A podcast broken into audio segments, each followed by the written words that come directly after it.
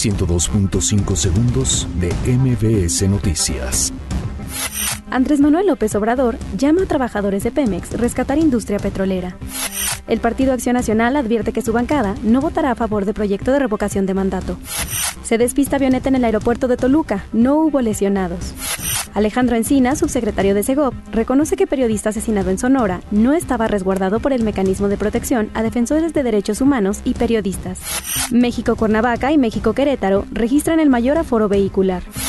El gobierno de la Ciudad de México presenta el laboratorio anticorrupción. Sigue impune multiejecución de siete personas en Culhuacán. Abren plataforma virtual para acceder a información del Sistema Nacional Anticorrupción. Juan Guaidó, líder opositorio en Venezuela, afirma que la reestructuración en el gobierno de Maduro es debilidad. Eli Manning seguirá con Gigantes de Nueva York en la temporada 2019 de la NFL.